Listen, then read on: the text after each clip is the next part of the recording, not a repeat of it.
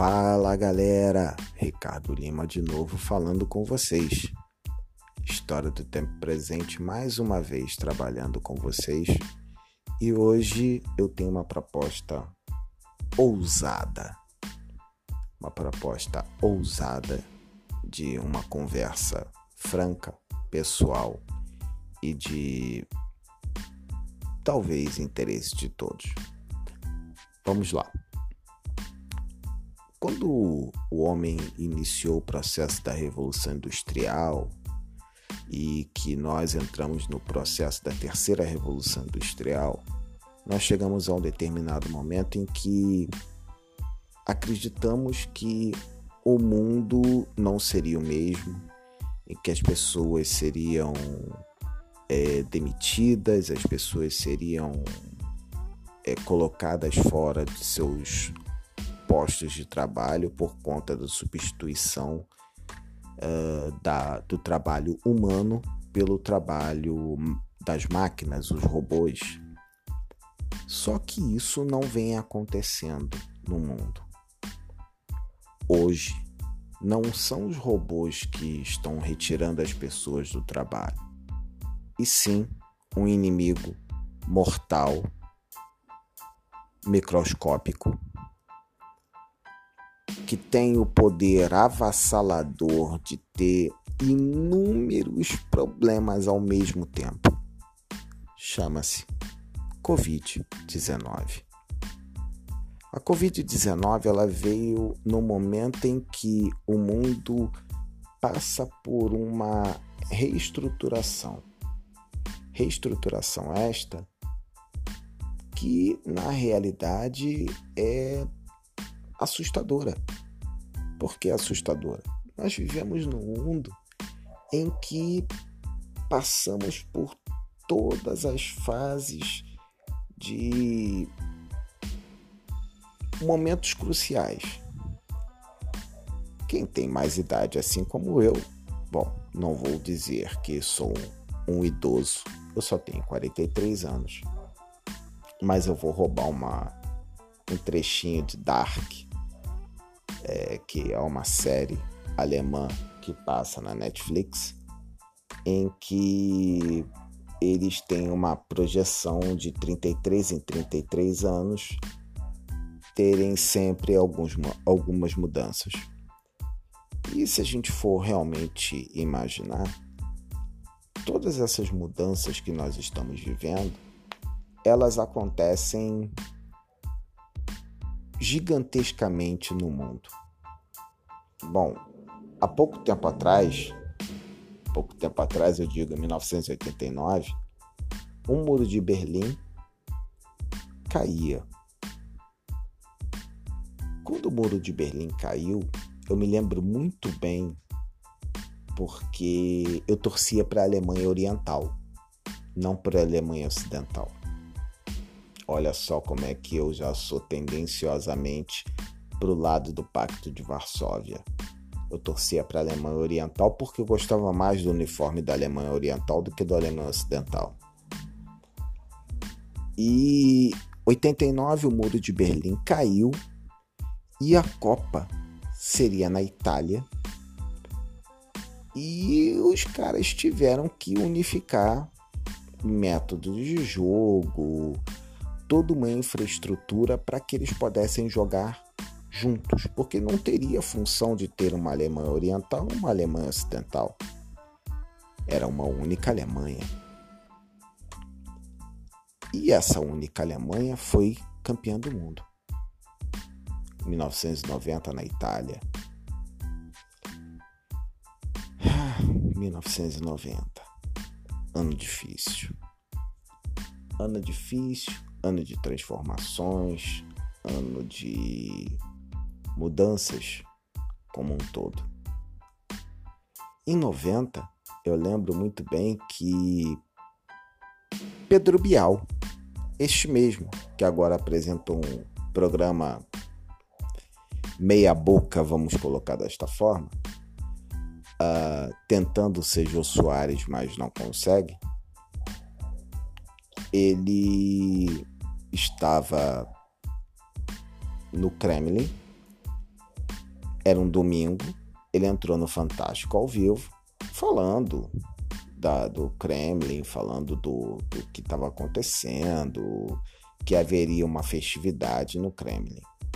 Isso era um domingo. Na segunda-feira pela manhã, eu acordei com o meu falecido pai gritando um palavrão gigantesco na sala, ao qual me chamou a atenção e eu fui ver o que era.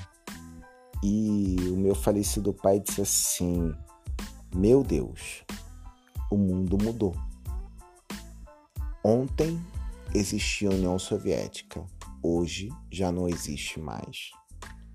E aí a gente teve que começar, os historiadores, os professores de história começaram a ter que se adaptar, não chamar mais de União Soviética, e sim de SEI, Comunidade dos Estados Independentes.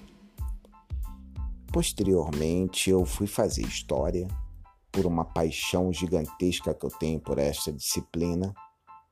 É a minha vida, onde eu pude realizar o grande sonho da minha vida, que é entender todos esses movimentos tive professores que foram divinos e que me trouxeram o conhecimento, me trouxeram a luz, tiraram a venda que eu tinha nos olhos.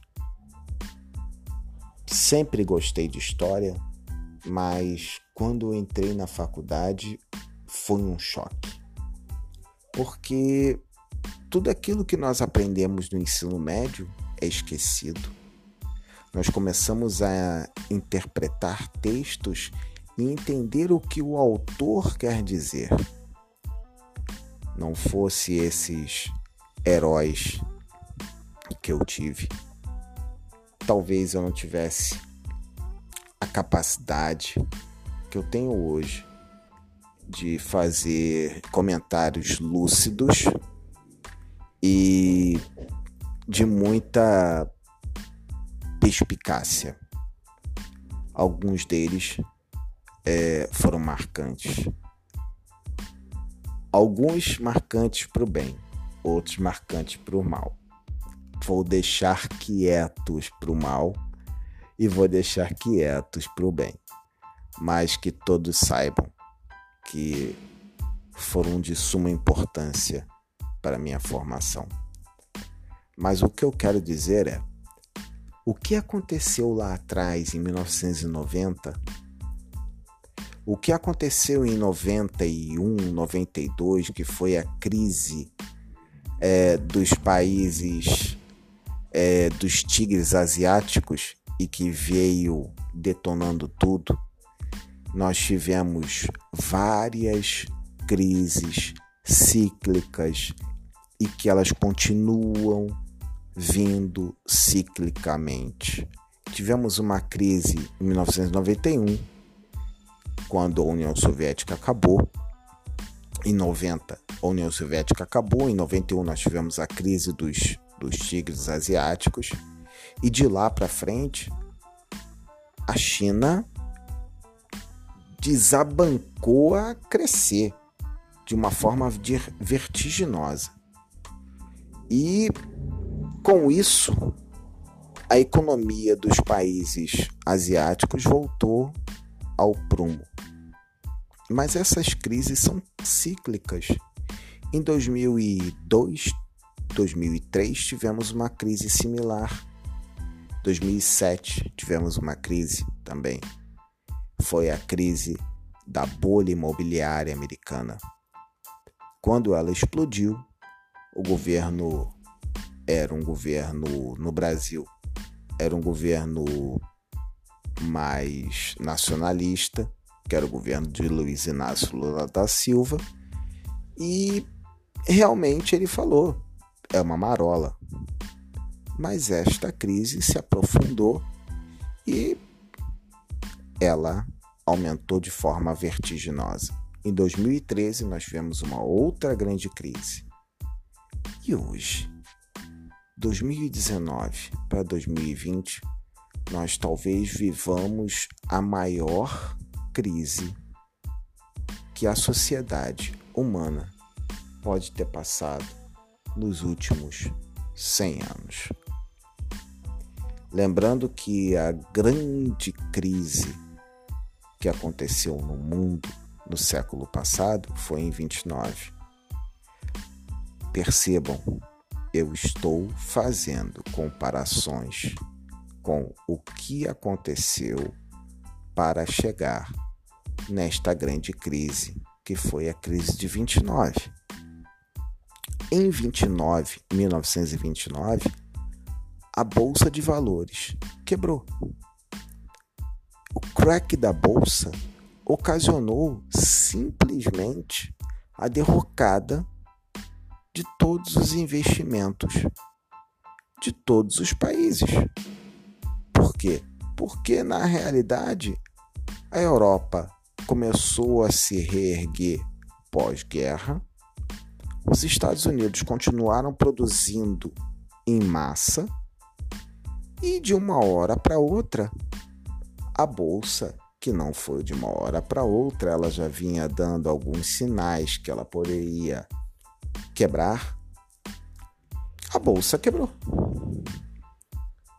Hoje talvez a bolsa não quebre. Talvez a bolsa não quebre.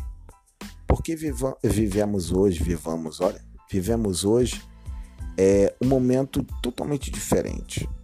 A bolsa de valores hoje ela tem um mecanismo chamado secret, circuit break. Quando ela chega a um patamar muito baixo, ela trava, ela para, ela desliga. E esse patamar não permite que ela quebre. Mas nós vivemos hoje uma crise institucional, uma crise geral no planeta como um todo, que é, na realidade, o Covid-19. Alguns países têm conseguido se sobressair em relação a outros. A União Europeia ela consegue se manter devido à Alemanha, que é a maior economia da Europa. Mas o caso russo, isso é um caso à parte que eu gostaria de colocar entre parênteses.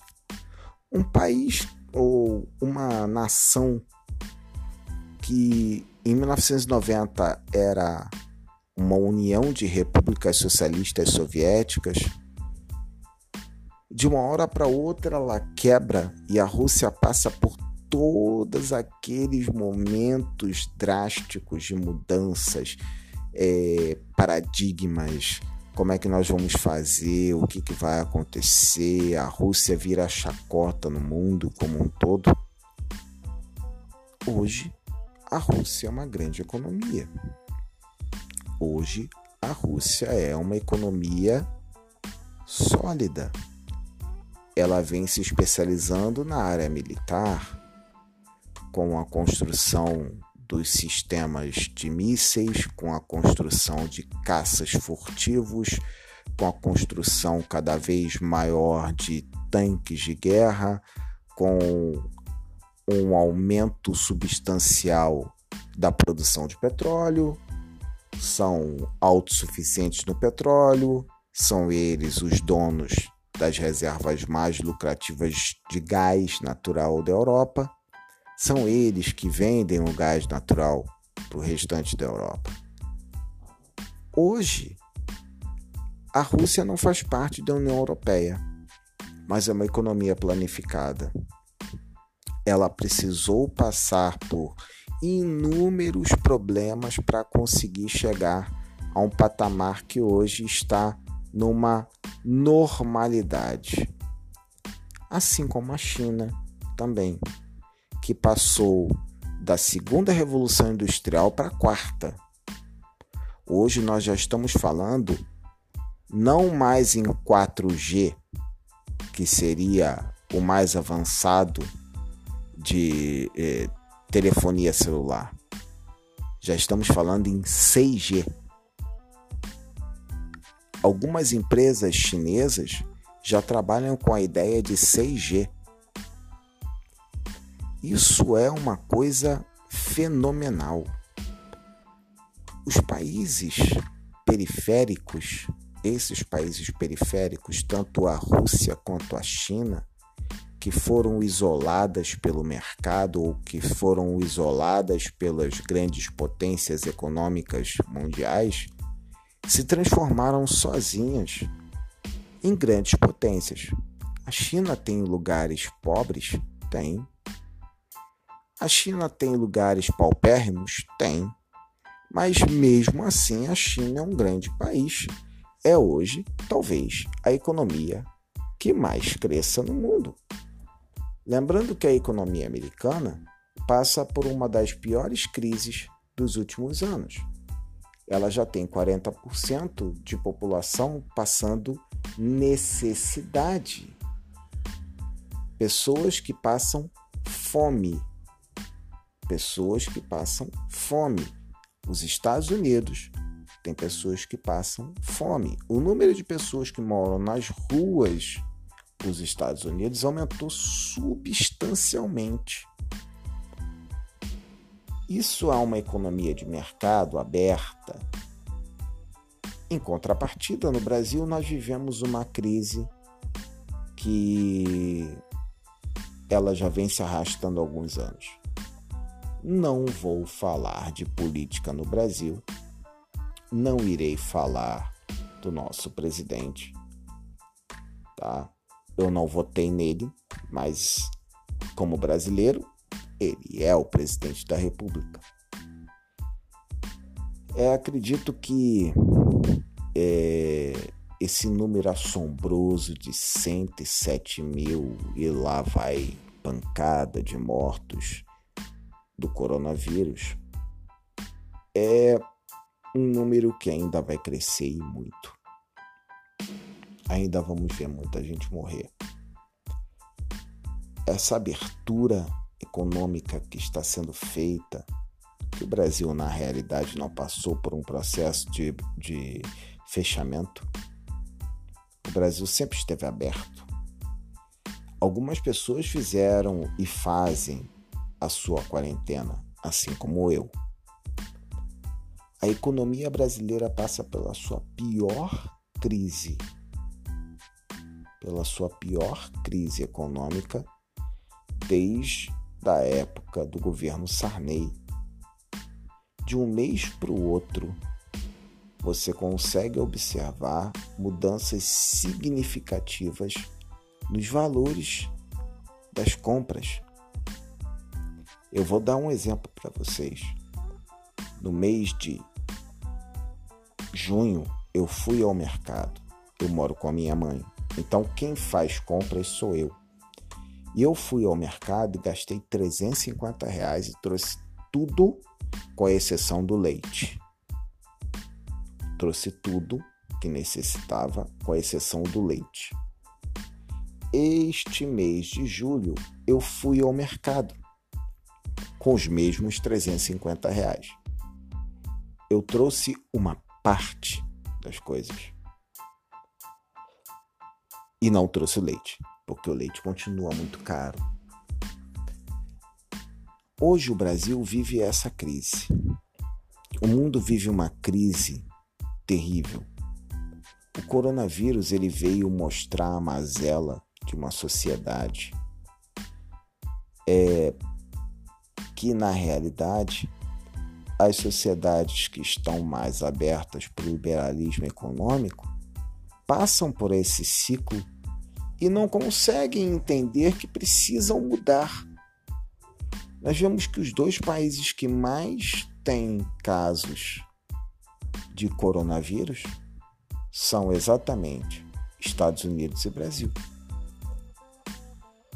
Dois presidentes que visam mais a economia do que a própria saúde.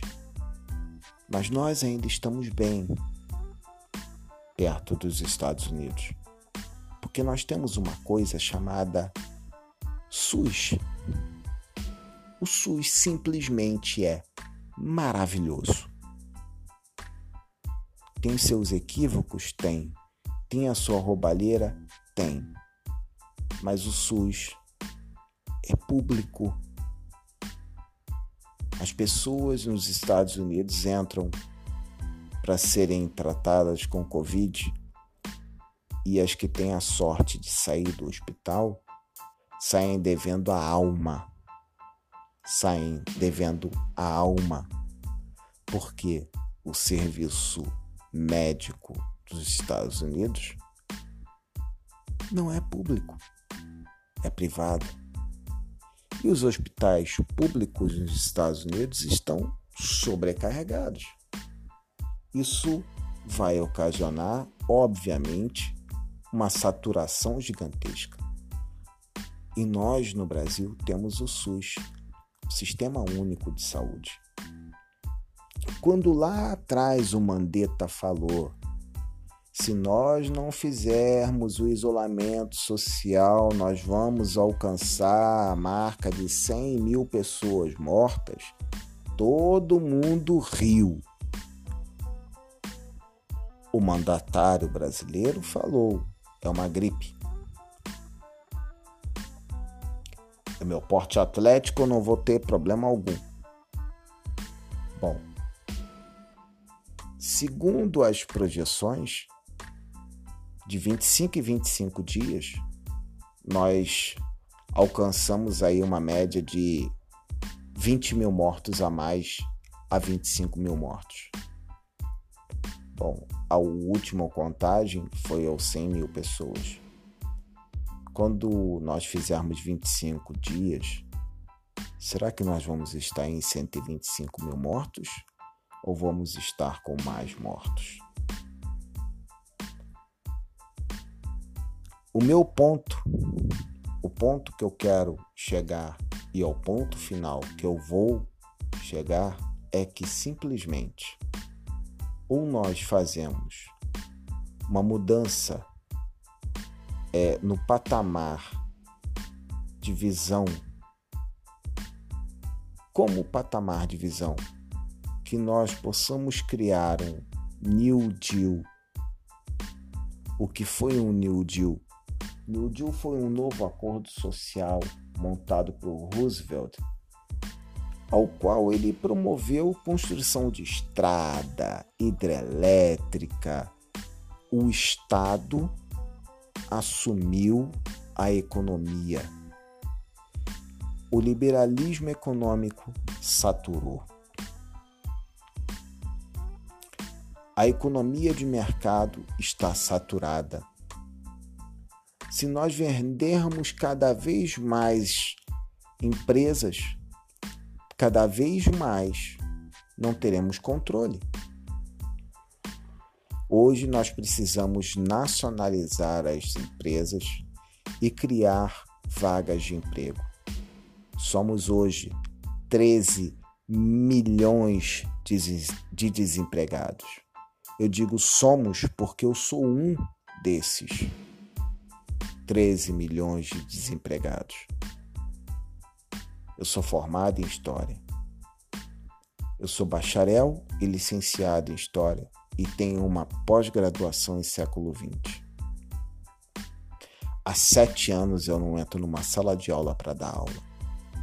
Porque há sete anos eu não consigo trabalho na minha área. Eu me reinventei, fui trabalhar na área de logística e hoje, nem na área de logística a gente está conseguindo trabalho. Por quê? Porque a, a Covid não permite que nós possamos fazer um trabalho. Como é que eu posso fazer um trabalho na logística dentro de uma empresa se eu recebo uma caixa que vem de outro lugar e eu vou ter que limpar essa caixa, vou ter que passar isso, e vai ter algum momento que alguém vai tocar nessa caixa sem a luva, sem a máscara e vai ocasionar uma, um aumento substancial nesse processo. Então, eu deixo no ar uma única conclusão. Ou passamos por um processo de criação de um New Deal mundial ou entraremos numa crise maior do que a crise de 1929. E esta crise de 29 ocasionou com a construção do nascimento das ideias fascistas e nazistas que se transformaram no grande flagelo do século XX. Pensemos, será que vamos deixar a história se repetir? Espero que não, pois eu tenho uma filha e quero que essa minha filha viva num mundo melhor do que o mundo que eu vivo. Quero que ela tenha as oportunidades. Eu quero que o mundo seja um mundo melhor. Deixo esta mensagem para cada um de vocês. Pensemos em como vamos mudar o nosso mundo, porque eu só posso mudar o mundo se eu próprio quiser mudar. Um forte abraço, fiquem bem e principalmente fiquem em casa, porque a Covid mata. Um abraço, fiquem bem.